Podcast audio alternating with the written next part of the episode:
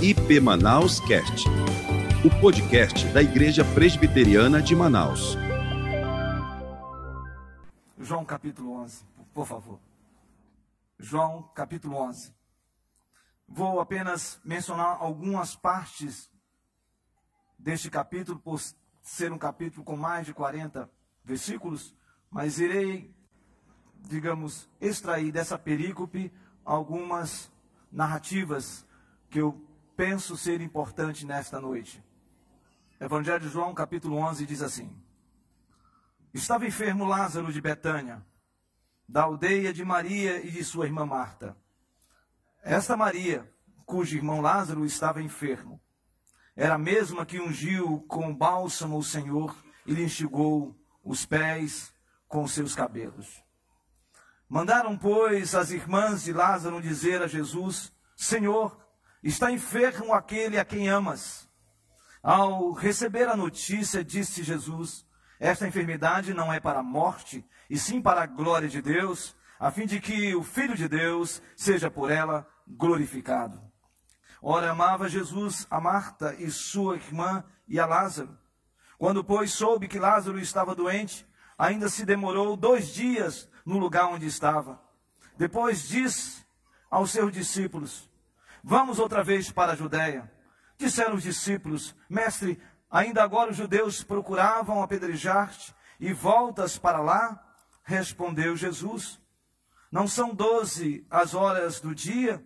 Se alguém andar de dia, não tropeça, porque vê a luz deste mundo. Mas se andar de noite, tropeça, porque nele não há luz. Isto dizia, e depois lhes acrescentou: Nosso amigo Lázaro adormeceu, mas vou despertá-lo. Disseram-lhe, pois, os discípulos: Senhor, se dorme, estará salvo. Jesus, porém, falara com respeito à morte de Lázaro, mas eles supunham que tivesse falado do repouso do sono. Então Jesus lhes disse: claramente: Lázaro morreu. E por vossa causa me alegro de que lá não estivesse, para que possais crer. Mas vamos ter com ele. Então Tomé, chamado Dídimo, disse aos discípulos: Vamos também nós para morrermos com ele. Chegando Jesus, encontrou Lázaro já sepultado havia quatro dias. Ora, Betânia estava cerca de 15 estádios perto de Jerusalém. Muitos dentre os judeus tinham vindo ter com Marta e Maria para as consolar a respeito de seu irmão. Marta, quando soube que vinha Jesus, saiu ao seu encontro. Maria, porém, ficou sentada em casa. Disse, pois, Marta a Jesus: Jesus, se estiveras aqui, não teria morrido meu irmão. Mas também sei que, mesmo agora, tudo quanto pedires a Deus, Deus te concederá. Declarou-lhe Jesus: teu irmão há de ressurgir. Eu sei, replicou Marta, que ele há de ressurgir na, na ressurreição do, no último dia. Disse-lhe Jesus: Eu sou a ressurreição e a vida. Quem crê em mim, ainda que morra, viverá. E todo o que vive e crê em mim não morrerá eternamente. Crê isto? Agora, queridos, vamos para o versículo 32. Quando Maria chegou ao lugar onde estava Jesus, ao vê-lo, lançou-se-lhes aos pés, dizendo: Senhor, se estiver aqui meu irmão, não teria morrido. Jesus, vendo-a chorar, e bem assim os judeus que acompanhavam, agitou-se no espírito e comoveu-se, e perguntou: Onde o sepultastes? Eles lhe responderam: Senhor, vem ver. Versículo 35. Jesus chorou. Então disseram os judeus: Vede quanto o amava. Mas alguns objetaram: não podia ele, que abriu os olhos ao cego, fazer que este não morresse? Jesus, agitando-se novamente em si mesmo, encaminhou-se para o túmulo. Era este uma, uma gruta e cuja, a cuja entrada tinha posto uma pedra.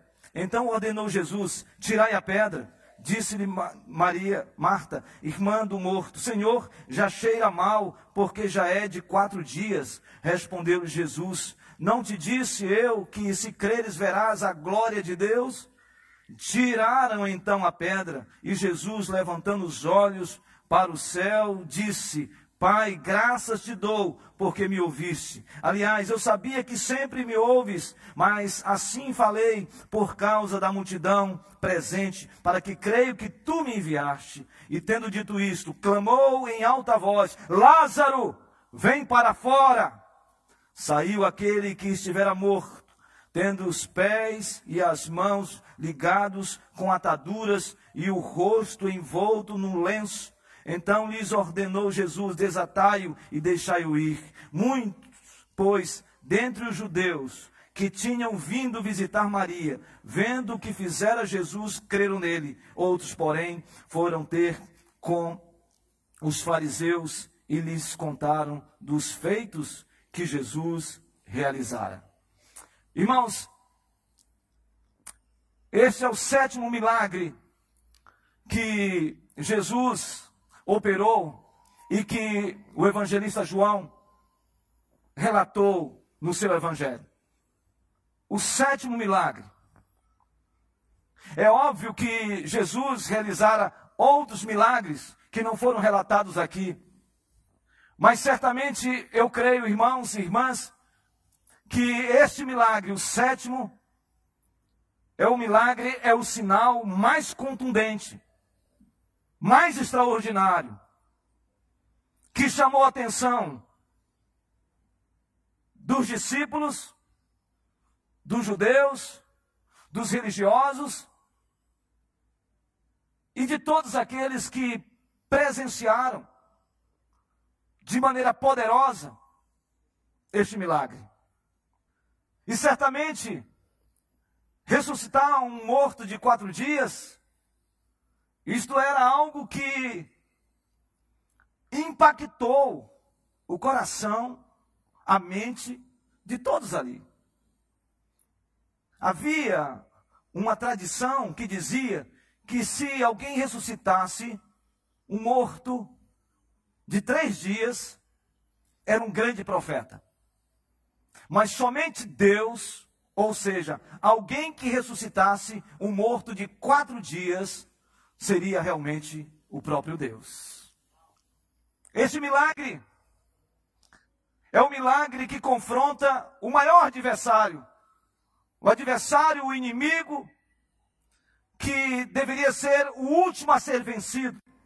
O apóstolo Paulo escrevendo em 1 Coríntios capítulo 15, ele fala sobre isso, dizendo de que o último inimigo a ser destruído é a morte. E eu gosto muito da expressão que Paulo, ao escrever 1 Coríntios capítulo 15, versículo de número 25, 55, diz. Ele diz isso. Onde está, ó morte, a tua vitória? Onde está, ó morte, o teu aguilhão? E aí ele conclui, ou seja, ele diz: tragada foi a morte pela vitória. Ou melhor, tragada foi a morte pelo Senhor Jesus, o Rei dos Reis, aquele que é o vencedor invicto. Portanto, hoje nós vamos compartilhar sobre o milagre em Betânia. A última mensagem dessa série que nós estamos compartilhando. E eu quero aprender com você aqui nesta noite cinco lições que esse texto nos ensina cinco lições. E a primeira lição é que os discípulos de Jesus também sofrem. Os discípulos de Jesus também sofrem. Esse texto ele é claro. Lázaro, Maria, Marta eram também discípulos de Jesus e que Jesus amava tremendamente esta família eram amigos de Jesus. Marta tinha uma proatividade enorme em servir o próprio Jesus. Maria, uma capacidade de contemplação, de estar aos pés de Jesus de uma maneira extraordinária. Lázaro é visto nesse texto como alguém que Jesus amava tremendamente. Essa gente enfrentou também as intempéries da vida. Lázaro estava profundamente adoecido.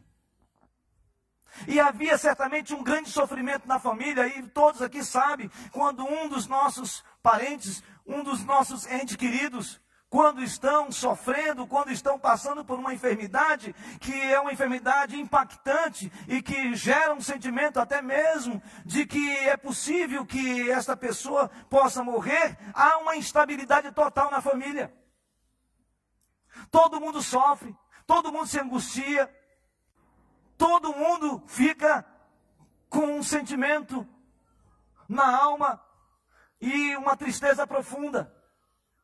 Sabe, irmãos e irmãs, muitas vezes nós temos ouvido pregações triunfalísticas dizendo que crente não sofre, e se está sofrendo é fruto de pecado, que aqueles que são do Senhor não passam pelas vicissitudes da vida, não tem um problema dentro de casa, não tem uma luta familiar, não tem uma crise conjugal, não tem uma luta com o filho, com a filha, não tem uma situação de enfermidade. Então, muitas vezes as pessoas, quando veem essa gente assim, às vezes dizem assim: esse pessoal não tem fé. Eles estão assim por causa de uma de uma base profunda de incredulidade. Mas os crentes, os cristãos também sofrem. Sabe, meu irmão minha irmã, quando eu ouço discurso, prédicas, retóricas, onde frases de efeito falam para muitas pessoas colocando-as muitas vezes, os cristãos, em uma posição, muitas vezes, de dizer: olha, você está passando por causa disso, você está sofrendo isso, porque você não tem fé, porque você não tem uma dinâmica espiritual, você não está tendo santidade, você não está tendo intimidade com Deus, por causa disso que teu lar está desse jeito, por causa disso que o teu marido está com câncer, por causa disso a, a tua esposa está com uma, uma luta grandiosa grandiosa, por causa disso o teu filho continua longe. Muitas pessoas falam isso. E muitas vezes isso, isso entra na nossa mente, entra na nossa mente. Muitas vezes essas palavras autossugestionam cristãos, e aí a gente começa a questionar, a gente começa a perguntar, Senhor, será que realmente eu não tenho fé? Senhor, será que eu de fato estou vivendo longe do Senhor e por causa disso está acontecendo esse problema dentro de casa, meu querido. Muitas vezes o que nós estamos enfrentando e passando é porque a gente é humano, a gente é gente também que sofre, que se angustia, que passa por lutas, por dificuldades, pelos dramas, pelas dificuldades mais grandiosas, como qualquer outra pessoa. Sabe, meu irmão, minha irmã, muitas vezes a gente fica pensando, por que fulano que não te conhece vive bem, e eu que te conheço vivo mal. Irmãos, existe a graça comum. Deus abençoa ímpios e também pessoas que são de Deus. Essa é a graça comum, mas saiba de uma coisa: a graça especial, a presença de Jesus na sua vida, ela é transformadora, ela é consoladora, para que quando acontecerem esses problemas, quando surgirem essas intempéries da vida, quando surgirem as vicissitudes da vida, quando surgirem os problemas da vida, quando surgirem as enfermidades, quando surgirem as angústias mais profundas da alma, você tem Jesus com você, apesar de apesar de. A Bíblia diz que Paulo subiu ao terceiro céu e viu coisas indizíveis. Uma celestialidade. A Bíblia diz que Paulo presenciou aspectos angelicais. O gozo dele era extraordinário. Mas a Bíblia diz que para Paulo não se ensoberbecer, não se orgulhar, foi posto um espinho na carne de Paulo. E nós estamos falando de Paulo. Nós estamos falando do maior plantador de igrejas no mundo. Nós estamos falando do maior missionário que já existiu. Nós estamos falando de um homem que tinha um conteúdo teológico tão extraordinário que escreve Romanos para a edificação da igreja. Nós estamos falando de um homem que era inspirado pelo Espírito Santo, enviando cartas para algumas cidades, igrejas, que essas cartas tão inspirativas impactou outras cidades e impacta até o dia de hoje, obra do Espírito Santo. Nós estamos falando de um homem que orava. Nós estamos falando de um homem que tinha uma visão extraordinária de desenvolvimento e expansão do evangelho. Nós não estamos falando de qualquer pessoa. Mas este homem e não me pergunte qual era o espinho na carne dele. Clamou a Deus: Senhor, arranca de mim esse espinho na carne. Três vezes pedi ao Senhor, clamei ao Senhor, e o Senhor não respondeu à oração de Paulo quanto à tirada deste espinho. E esse espinho, fruto de Satanás, obra de Satanás sobre este homem. Este homem, você acha que ele não ficou angustiado? Você acha que ele não ficou trêmulo? Você acha que ele não ficou angustiado na alma? Você acha que não houve uma crise existencial na vida dele? Você acha que ele não também foi assombrado por dúvidas, por conjecturas, por sentimentos complicados? Eu faço a tua obra, eu opero tantas coisas, eu já ministrei cura, libertação, já vi gente sendo também levantada dos mortos, já vi gente sendo curada, eu já vi o Senhor expulsando todas as forças do mal, usando a minha vida, e agora eu estou passando disso, e por isso, Senhor, Quantas vezes essa seta não vem? Senhor, eu te servo, Senhor, eu te, amo, te sirvo, Senhor, eu te amo, Senhor, eu faço a tua obra, eu sou um líder familiar, eu sou um líder de ministério, eu sou um líder na igreja, Senhor, minha família ama o Senhor, minha família está aqui, eu sou fiel no dízimo, eu estou com o Senhor, eu caminho com o Senhor, mas o Senhor não tira isso de mim, essa dor, essa luta que está comigo, esse drama que eu estou vivendo, por que, Senhor? A resposta que Deus falou para Paulo foi: Paulo, eu não vou tirar esse espinho, você vai conviver com ele, mas saiba de uma coisa: a minha graça te basta. É assim muitas vezes, queridos. Sabe, os discípulos de Jesus e o sofrimento humano têm essa dimensão essa dimensão de nós sabermos de que apesar de nós termos essas, todas essas lutas sendo travadas no campo espiritual, no campo emocional, no campo físico, nós temos Jesus Cristo, que a graça dele é suficiente, ela é eficiente para que a gente continue caminhando. Sabe por que você não desiste? Por causa da graça de Deus. Sabe por que você não chutou o pau da barraca ainda? Por causa da graça de Deus. Sabe por que você continua ainda crendo? Por causa da graça de Deus. Sabe por que você continua ainda entendendo? De que o tempo de Deus vai chegar na sua vida de maneira exponencial por causa da graça de Deus. Lázaro estava doente e havia sofrimento na família. Mas há uma segunda lição que eu quero compartilhar com você. A segunda é a agenda de Jesus frente ao sofrimento humano. Primeiro, os discípulos de Jesus e o sofrimento humano. Agora eu quero falar sobre a agenda de Jesus frente ao sofrimento humano. Quando Jesus soube de que Lázaro estava enfermo, porque um emissário enviado pelos irmãos, ou melhor, pelas irmãs, Marta e Maria, comunicando a Jesus, esse emissário viajou um dia 33 quilômetros de Betânia, aonde Jesus estava com seus discípulos.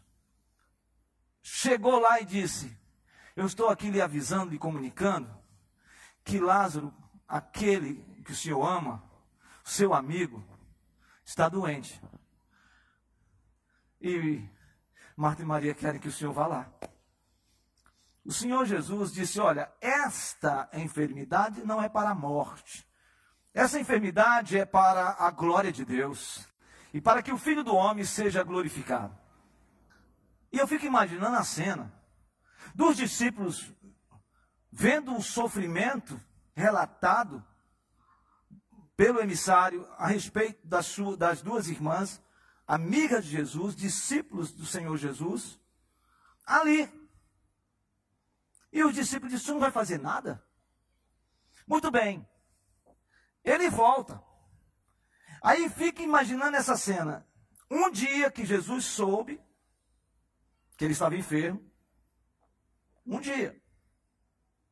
Depois Jesus passou quantos dias ainda para ir a Betânia? Mais dois dias. Quantos dias? Três dias agora.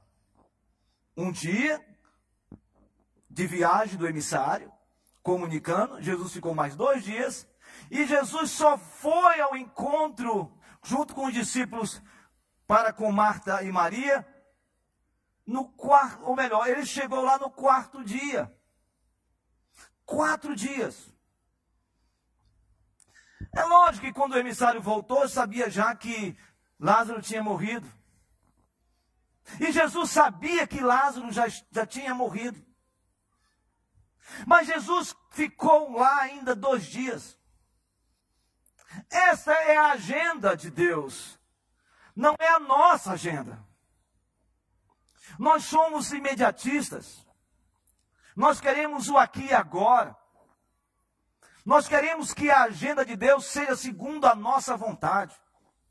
Sabe, irmãos, existe uma teologia chamada teologia que desenvolve uma capacidade chamada de fé utilitarista. O que é uma fé utilitarista? É aquela que nós queremos que Deus faça as coisas segundo a nossa própria vontade. Nós transformamos Deus em objeto. Nós queremos apenas usufruir. Nós, só quer, nós queremos apenas que Deus responda o que nós queremos. Então a agenda de Deus fica submissa à nossa agenda. O Kairos de Deus, o tempo de Deus, tem que estar de acordo com o nosso crono, da nossa vontade, o nosso tempo. É tanto, irmãos, que o texto diz que quando Jesus chega, Marta se aproxima de Jesus e diz o quê? Senhor, se estiveras aqui, o meu irmão não o quê? Haveria, havia, não, não poderia morrer.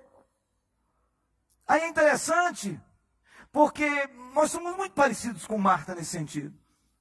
Porque quando ele diz, quando ela diz isso, se estiveres aqui, ela está dizendo o quê? No passado. No passado. Se o Senhor estivesse chegado aqui, o meu irmão não teria morrido. E Jesus diz: O teu irmão está morto, mas ele vai reviver. Aí ela diz: Eu sei, Senhor, porque no último dia haverá ressurreição dos mortos. Aí ela lança para o futuro: Senhor, tu tens poder de operar lá na frente, eu creio nisso. Mas Jesus responde algo importante. Diz: Marta, eu sou a ressurreição e a vida. O que eu quero fazer é agora, neste tempo, no meu tempo. Meus irmãos, minhas irmãs, muitas vezes nós estamos diante da palavra de Deus e não cremos que Deus pode fazer a obra dele agora. A gente crê que Deus fez grandes coisas no passado, e quando nós estamos enfrentando as lutas da nossa vida, as intempéries, as dificuldades, nós, nós sempre falamos assim: Deus há de fazer.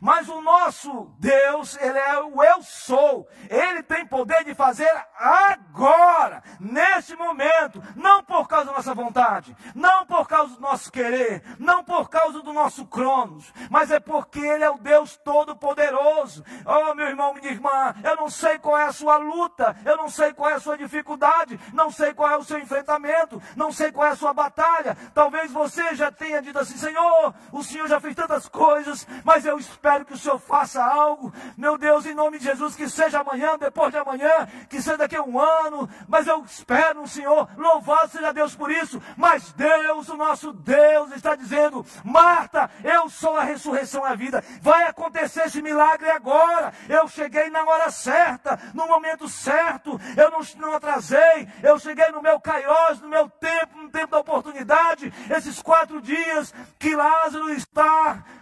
sepultado, está morto. Eu vim para esse tempo, esse momento, para levantar Lázaro, dizendo: Lázaro, vem para fora.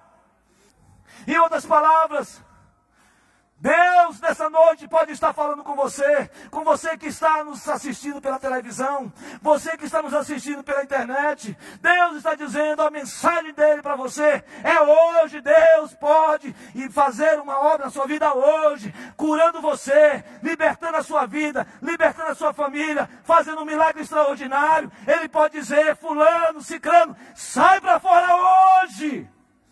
É hoje. É hoje. Ele pode fazer no seu tempo e no futuro? Pode. Mas o Senhor Jesus pode fazer hoje. Pode desatar as ataduras que te prendem. Pode tirar você do buraco que você está. Pode tirar você do buraco financeiro. Pode tirar você do buraco de crise conjugal. Pode tirar você do buraco familiar pode tirar você da escuridão da depressão, pode tirar você do, da escuridão da incredulidade, pode fazer você novamente reviver espiritualmente. Hoje, Ele pode fazer amanhã? Pode. Ele tem poder para fazer isso? Tem. Mas nós precisamos entender que não dá somente para falar, Senhor, o Senhor fez no passado, o Senhor vai fazer, vai fazer no futuro, como se nós, irmãos e irmãs, filhos de Deus, amados de Deus, não sejamos alvo da graça de Deus agora, nesse momento, neste lugar, na sua casa onde você está. Deus pode fazer um milagre poderoso, dizendo: meu irmão, minha irmã, saia para fora em nome de Jesus. Deus não submete à agenda dos homens. Mas quando os homens reconhecem a sua soberania, e no tempo dele, no kairós dele, na agenda dele, ele chega na hora certa. Ele chega na hora certa.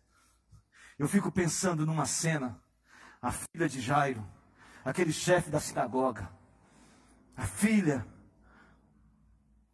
adoecida, aquele pai, aquele chefe da sinagoga, abrindo mão da sua religiosidade, da sua posição religiosa, da sua condição no meio dos fariseus, no meio dos religiosos, este homem rompe todas essas barreiras e vai ter com Jesus.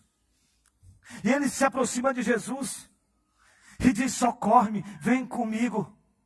Vem, minha filha está à beira da morte.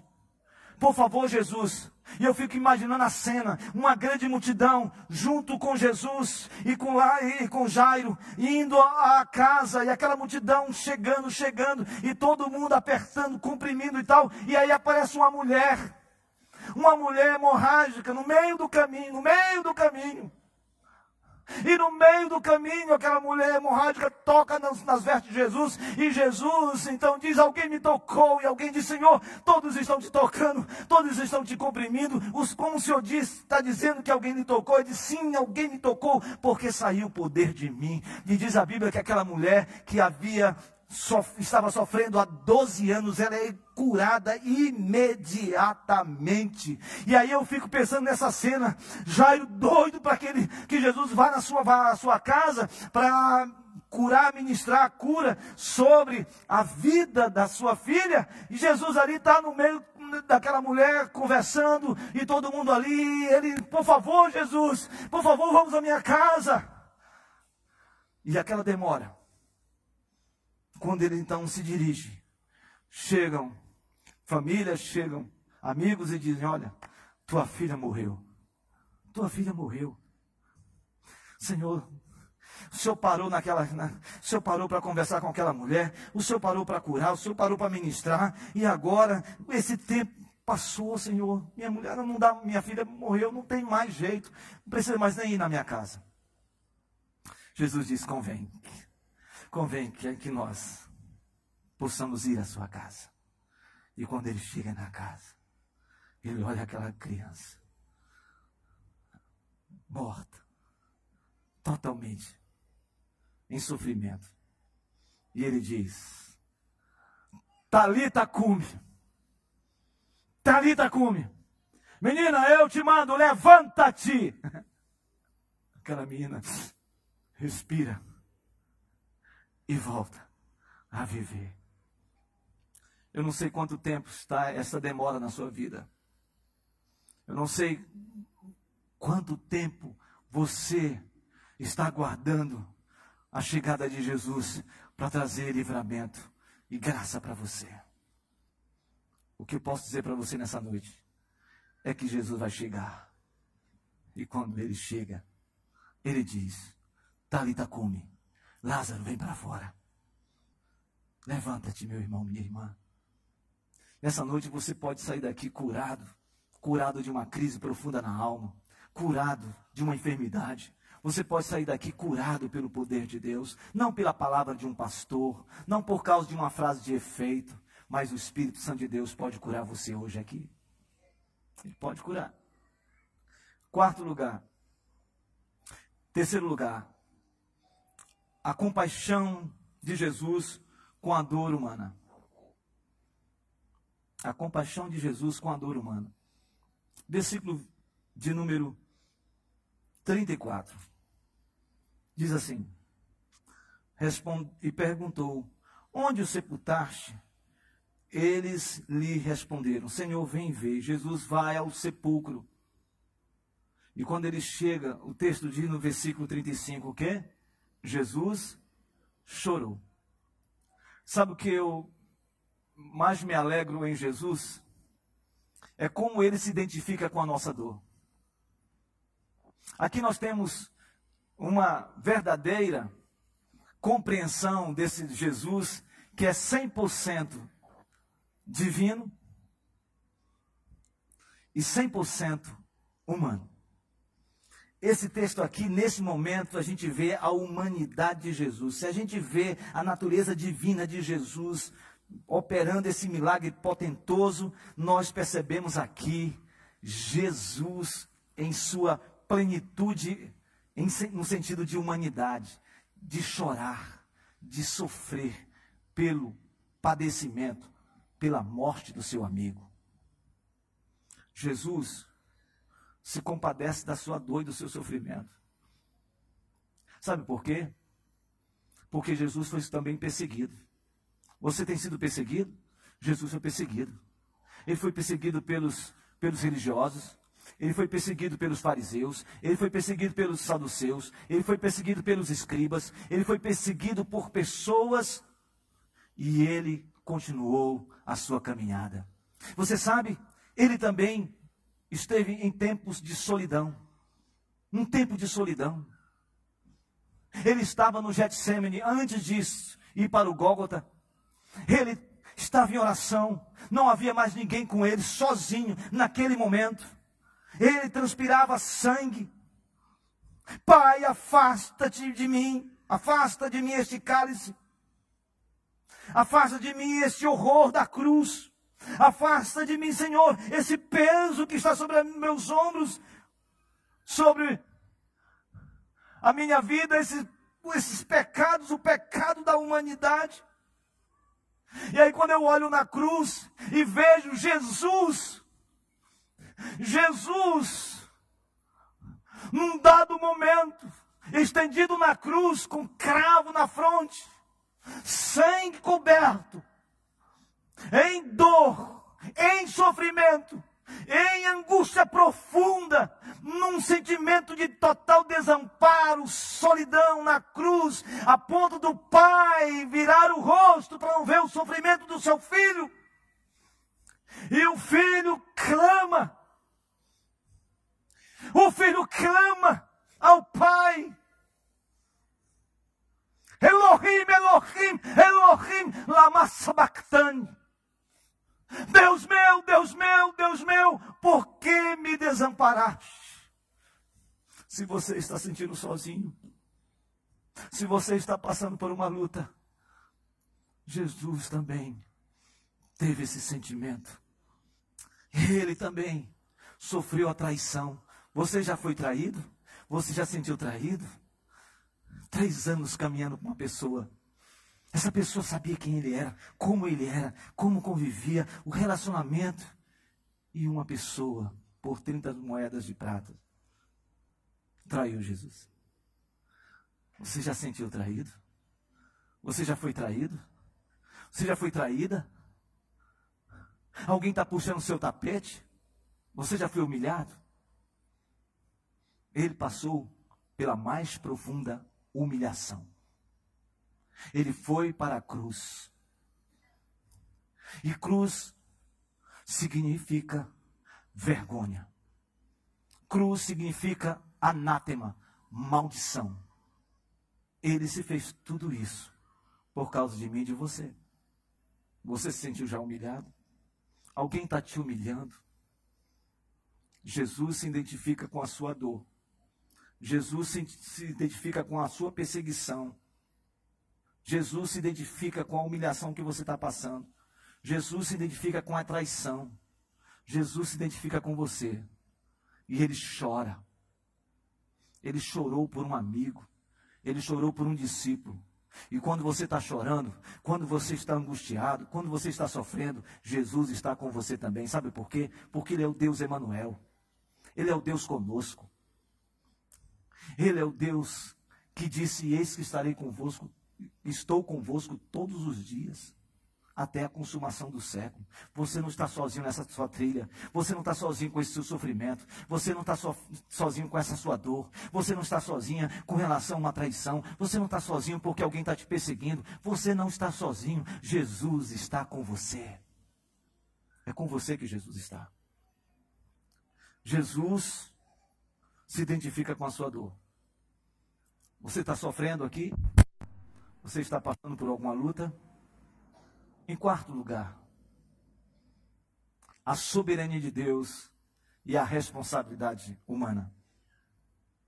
A soberania de Deus e a responsabilidade humana. Versículos 38 a 42 diz assim: Jesus agitando-se novamente em si mesmo, caminhou-se para o túmulo. Era este uma gruta e cuja entrada tinha posto uma pedra. Então ordenou Jesus. Que Jesus disse? Tirai a tirai a pedra. O que é divino é ele falar: Lázaro vem para fora. Mas há uma responsabilidade aqui. Tirem a pedra. Sabe, irmãos, a nossa teologia é reformada. A soberania de Deus é extraordinária.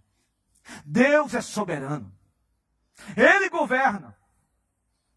Ele tem nas mãos as estrelas dos céus. Chama pelo seu nome cada uma delas. Ele tem o universo, todo o sistema solar, todas as galáxias, todos os buracos negros, negros e negros, tudo isso ele forjou, ele formou, ele está entronizado, ele é rei, ele governa, ele é onipotente, ele é onipresente, ele é onisciente, ele é infinito, ele é imutável, ele é soberano. Mas a nossa teologia é reformada, nós não podemos dissociar a soberania de Deus da responsabilidade humana. Tirem a pedra.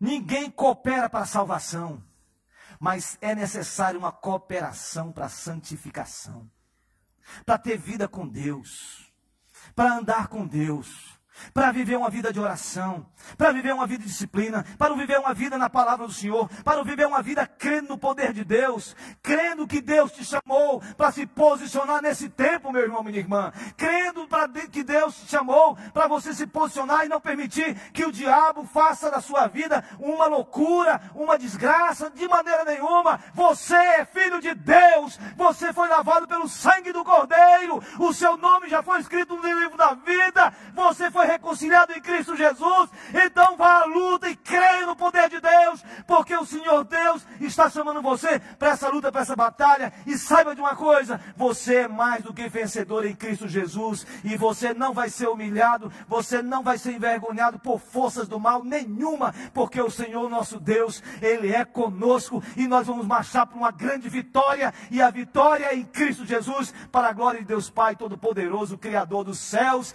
e da terra a Ele a glória, a honra, o louvor, o domínio pelos séculos dos séculos. Amém? Amém. Louvado seja o nome do Senhor. Então nós temos que ter atitude. Atitude. Levanta-te levanta da cama. Sai desse estado de pessimismo. Para de ficar reclamando da vida, murmurando. Levanta, meu irmão. Se posicione e vá em frente. Não fique, fique o tempo todo questionando, argumentando, contra-argumentando, filosofando, sabe? Uma retórica vazia, oca. Chega disso, irmãos. Chega disso, não adianta ficar lucubrando, imaginando, pensando, mas não agir, não ter uma ação, não se posicionar. Tira a pedra. Tira essa pedra do teu sapato, meu irmão. Em nome de Jesus. Não deixe essas pessoas que tentam te perseguir, que tentam de todas as maneiras te depreciar sabe, te colocar para baixo. Não aceita isso, meu irmão, minha irmã, em nome de Jesus. Você é do Senhor Jesus Cristo, sabe? Se posicione nesse tempo. Deus te alcançou, Deus te salvou, o Senhor Deus derramou a sua graça sobre a sua vida. Não é para você ficar parado, é para você ir para a luta, para a batalha, sabe? Muitas, muitos levantes, muitos gigantes podem levantar contra a tua vida, mas todos eles serão derrubados, serão totalmente destruídos, porque você, meu irmão, minha irmã, assim como aquele muro de Jericó, aquela muralha foi totalmente despedaçada, destruída pelo poder de Deus, você também tem toda esta autoridade dada pelo Senhor sobre a sua vida, para você falar e declarar: esses muros, esses gigantes, eles vão cair, esse gigante Golias vai cair, em nome de Jesus. Em nome de Jesus. Em nome de Jesus. Em nome de Jesus. Bem, irmãos, nós devemos aplaudir, se nós queremos aplaudir, o Rei dos Reis. E quando nós aplaudimos o Rei dos Reis, é para o Rei dos Reis. É para o Rei dos Reis.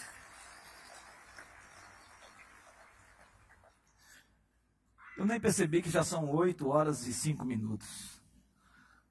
Eu penso que hoje a gente pode ir até meia-noite. Opa, senti ali uma. Eu vou concluir essa mensagem com a quinta lição que nós podemos aprender dentre tantas outras lições nesse texto. A quinta lição é a autoridade de Jesus sobre a morte. A autoridade de Jesus sobre a morte. Esse texto aqui fala algo interessante. Observe, por favor. Observe. Verso 41. Tiraram então a pedra. E Jesus, levantando os olhos para o céu, disse: Pai, graças te dou, porque me ouviste.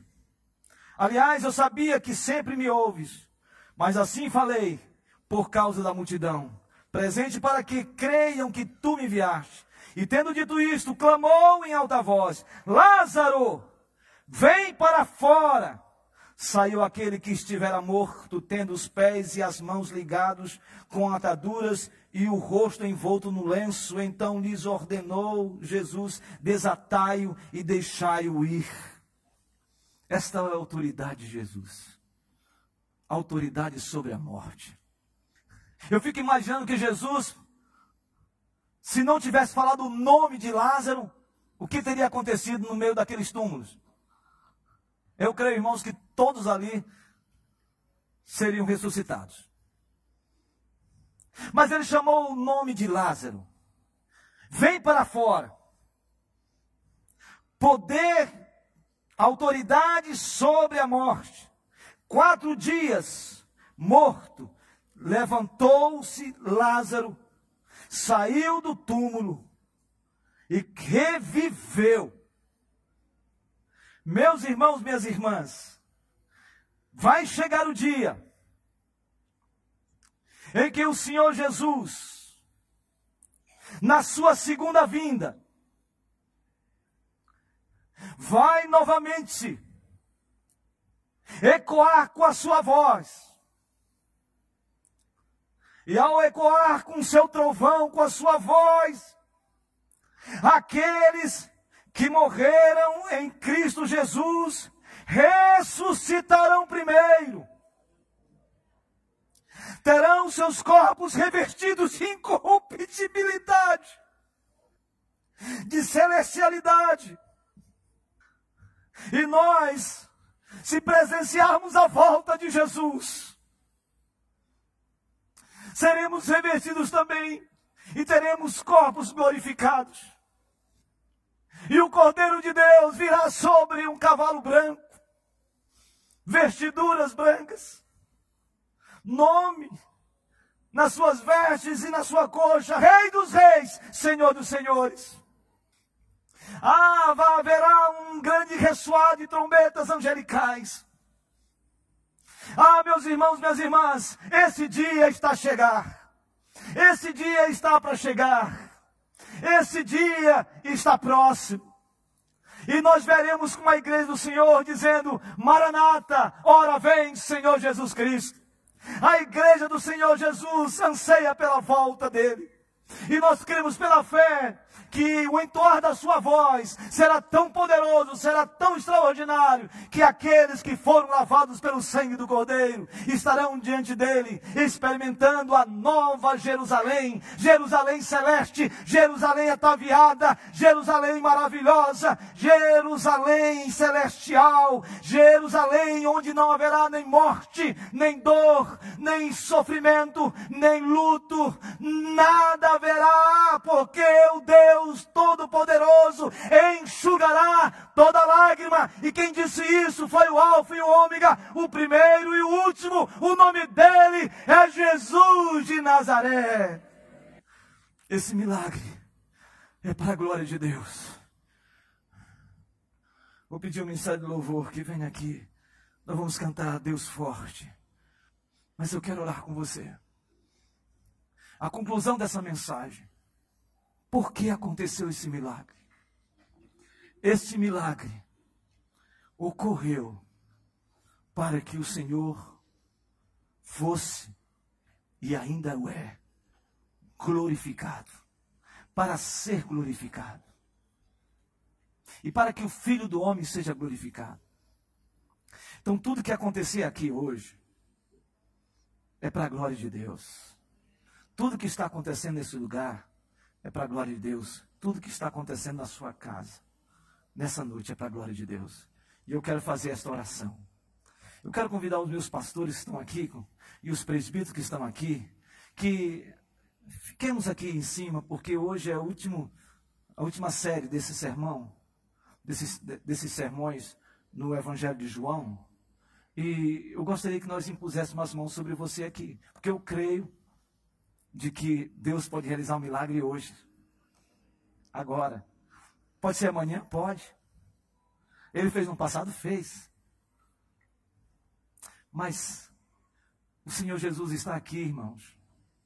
Ele está aqui porque a Bíblia diz: onde houver dois ou três reunidos em meu nome, ali eu estarei. Jesus está aqui. A honra, a glória dele. E nesta noite, Jesus Cristo pode e tem todo o poder de liberar uma palavra de cura sobre você. Você que está no hospital agora.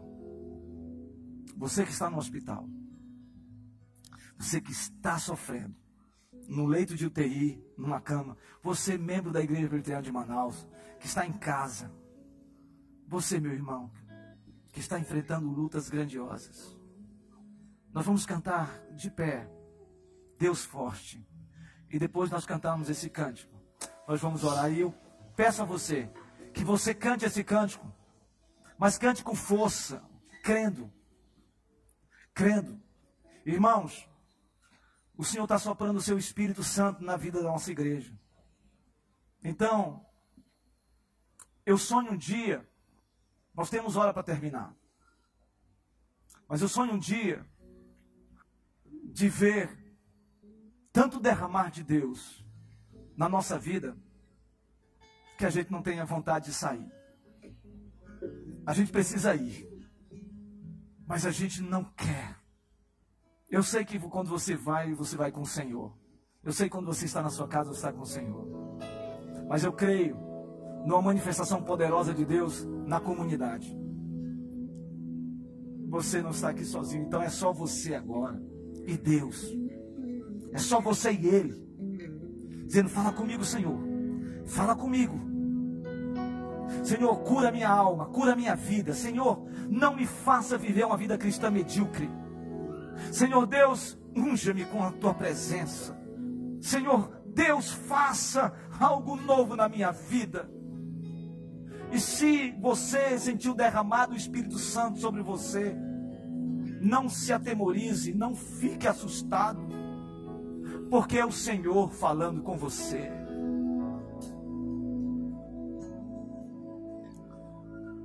Ó oh Deus, tu és.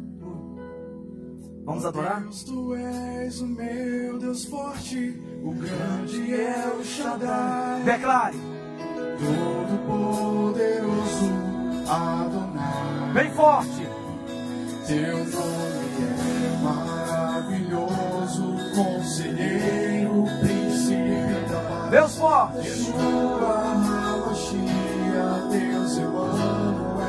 Declare agora. O pastor de Israel, o guarda de Sião. O quê? A brilhante estrela da manhã. Jesus. Jesus, teu nome é precioso. Adore, adore em nome de Jesus. O nome sobre todos pelo qual existo. Bem forte. Direi, o Deus da minha provisão. O quê? Shalom, o Senhor é a minha paz. Aleluia. Chamar. Deus. Deus presente sempre está,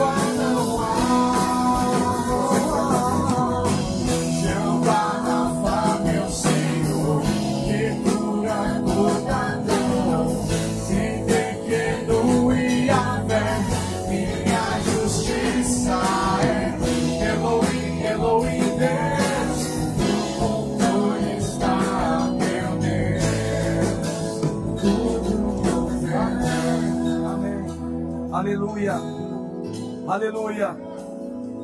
Vamos estender as mãos sobre o povo de Deus.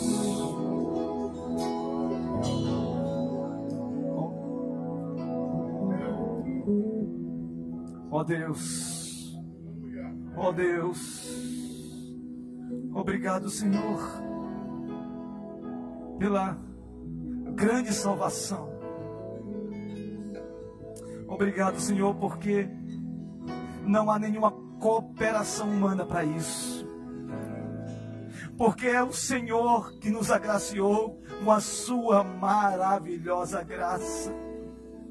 Mas ao imputar esta graça maravilhosa pela fé, o Senhor nos leva a crermos, Senhor, na operosidade da fé E quando nós oramos no nome de Jesus, quando oramos na autoridade do nome de Jesus, o Senhor tem todo o poder, Jesus, de curar vidas agora, nesse momento. Nesse momento, Senhor. Gente que está agora no hospital, irmãos e irmãs que estão nos hospitais, nas UTIs, nas enfermarias, nas suas casas agora. Aos olhos humanos é impossível. Ó oh Deus, agora nesse momento, Tu és o Deus do impossível. Não há nada demasiadamente impossível para ti. Deus cura agora. Libera uma palavra de cura. Que sintamos, Deus, o mover do teu espírito. Ó oh Deus, afofa o leito agora dos teus filhos e tuas filhas. E faz com que essa enfermidade seja agora debelada expelida pelo poder de Deus, em nome de Jesus. Em nome de Jesus, em nome de Jesus, enche o teu povo, Senhor Deus, com o teu Espírito Santo. Ó Deus, enche o teu povo com o teu Espírito Santo. Ó Deus, em nome de Jesus, ó Deus, toca agora. Toca, Senhor, com poder e glória. Toca com a tua presença. Senhor Deus, assim como aquela mulher que tocou em tuas vestes, Senhor, nós queremos tocar agora espiritualmente nas tuas vestes, Senhor, para que haja cura da alma, para que haja cura do espírito, para que haja cura, Senhor, ó Deus, do físico. Deus, todo tipo de doença, meu Deus, agora nós clamamos Tira essas enfermidades, Senhor. Tira, Senhor. Tira, meu Deus. Paizinho querido, faz isso.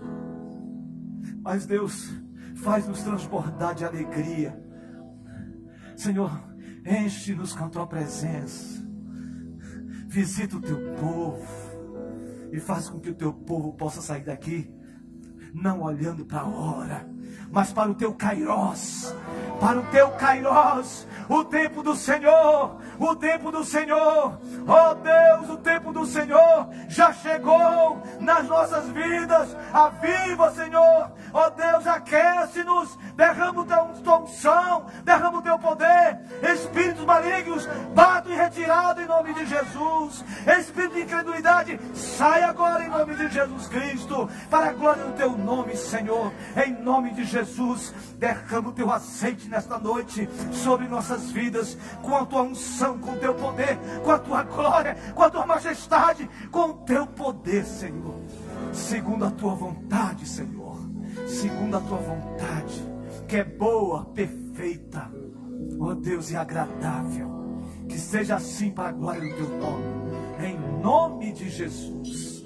E que a graça do Senhor Jesus Cristo, o amor de Deus o Pai e as eternas, eternas consolações do Santo Espírito de Deus pouse sobre vocês, meus irmãos e minhas irmãs, hoje e para todos sempre.